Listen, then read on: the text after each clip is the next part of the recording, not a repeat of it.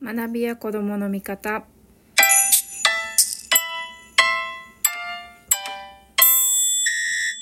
こんばんは。学びや子どもの味方の子どもの味方こと深松ひろ子です。えーとですね今日は新年が明けましてですね、えー、最初の収録になります。あの今年もよろしくお願いいたします。でですねあの新年早々あの令和6年能登半島地震で被災された方々心からお見舞い申し上げます。今もねあのこうやってる間にも現地では不安に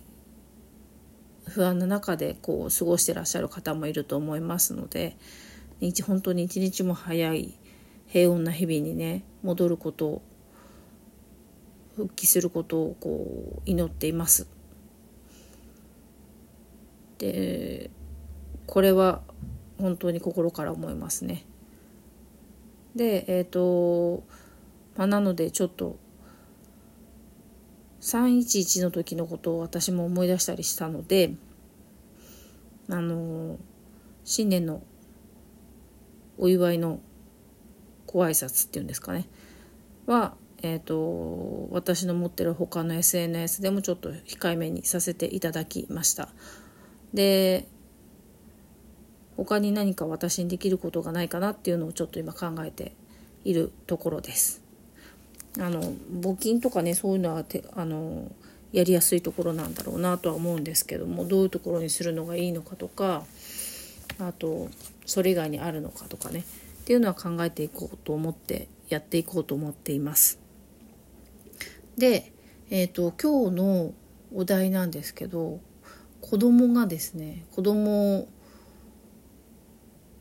の子供あすみません子供の読書習慣を育てる方法がわからないっていうお悩みですね。まあ、お子さんに自分のお子さんに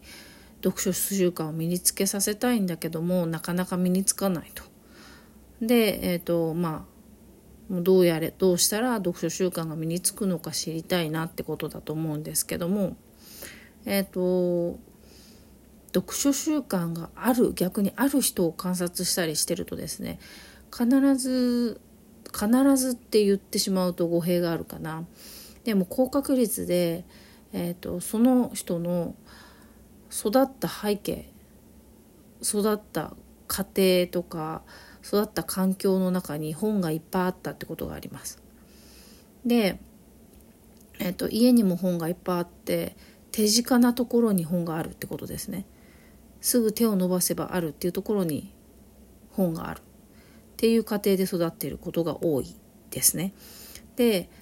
えーとまあ、要するに親御さんなりまあおじいちゃんおばあちゃんと同居してればおじいちゃんおばあちゃんなりがすごい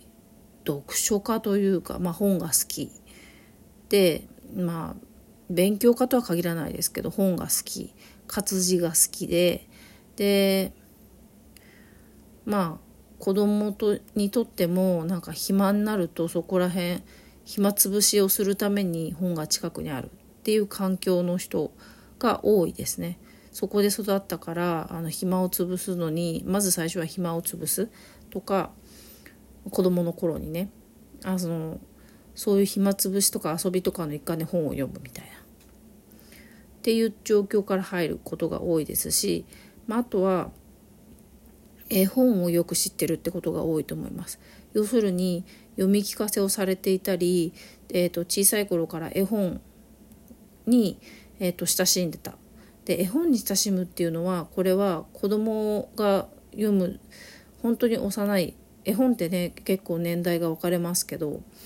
あの幼稚園ぐらいの時からですねで幼稚園ぐらいの時から絵本を読むためにはやっぱり、えーと、家で親御さんがあの絵本を読むようにこう促さないと読まないですね。家に絵本がいっぱいあるっていうふうに親御さんがそういう環境づくりをしないと子供は絵本読まないですね。でなのであのあとは図書館によく連れていくとかですね。っていうふうに促さないと読書習慣っていうのはなかなかつかないのであのもし、まあ、お子さんの年齢がまだ幼ければ幼稚園とか保育園とかの年代だったらば、まあ、小学校の低学年ぐらいまでだったらば図書館に、まあ、よく連れて行ったりとか絵本を身近に置いて読みなさいって言って読むものでもないとは思うので一緒に読む。要するに読み聞かせをするってことですね。読み聞かせの時間を取るっていうのは大切だと思います。であとは、えーと、親御さん自身が本をよく読む姿を見せる。で身近に本をいっぱい置いとくってことが大切だと思います。でえっ、ー、とこう本をしまい込むんじゃなくって手を伸ばせばそこにあるっていう場所にいっぱい置いとく。それが大切かなと思いますね。でその本は家族共有のものであってこうこれは例えばお父さんのものだから触っちゃいけないっていう仕事道具みたいなものとは別にして別のものだっていう認識であのこう家族で共有しとくっていうのも大切かなと思いますね。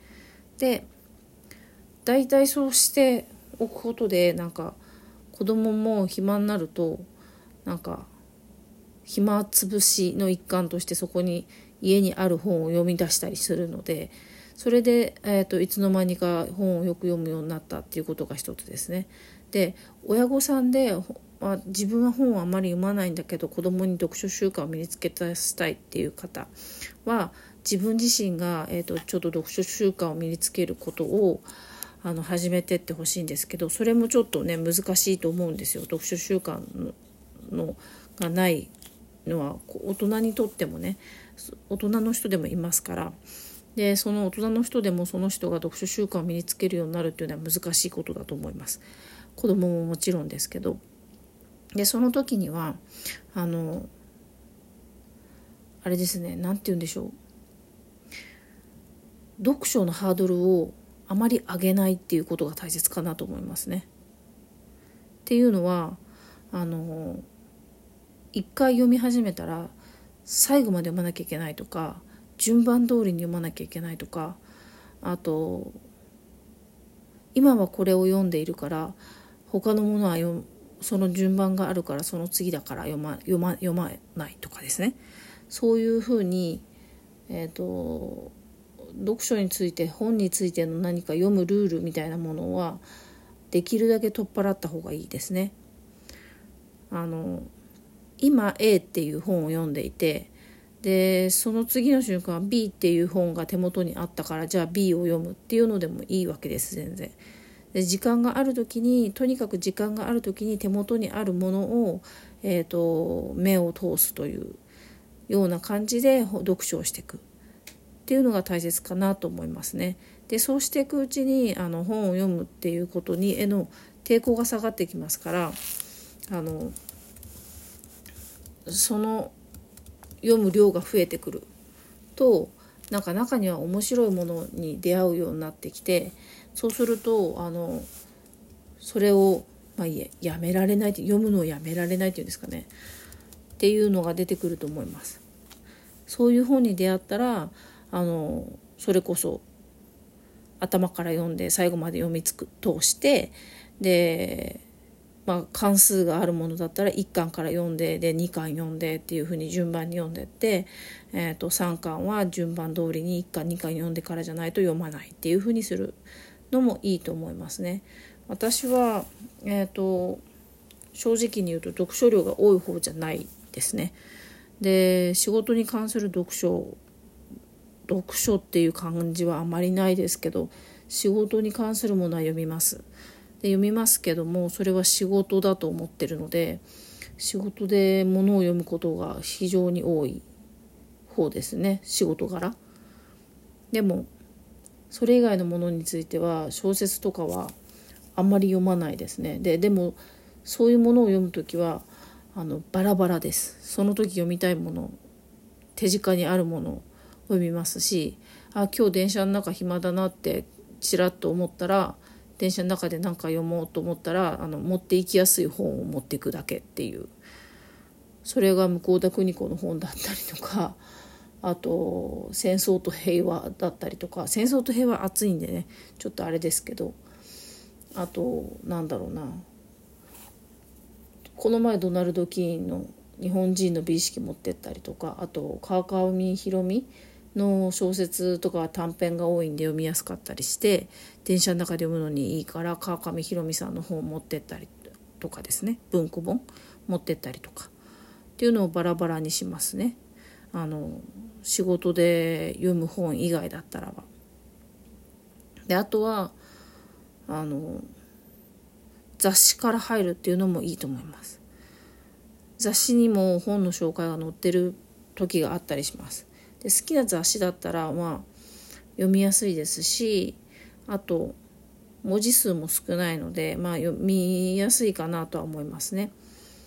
でそこら辺から入っていってその雑誌で紹介されているその雑誌の系統と似た本を読んでいくっていう方法も一つあります。なので読書の始めはハードルを下げることだと思います。で、えーと、ルールをハードル上げずにあの近くにとにかく自分の近くに身近にとりあえず何冊か置いておくでちょっと暇があればスマホではなくて本を開くっていうふうにしておくことでその環境を子どもには作ることっていうのが大切かなと思いますね。で特に読みなさい読みなさいっていうふうに言わずともその環境を整えることの方が大切かなと思います。今日はこんな感じで以上になりますね。では今年もよろしくお願いいたします。また収録でお会いしましょう。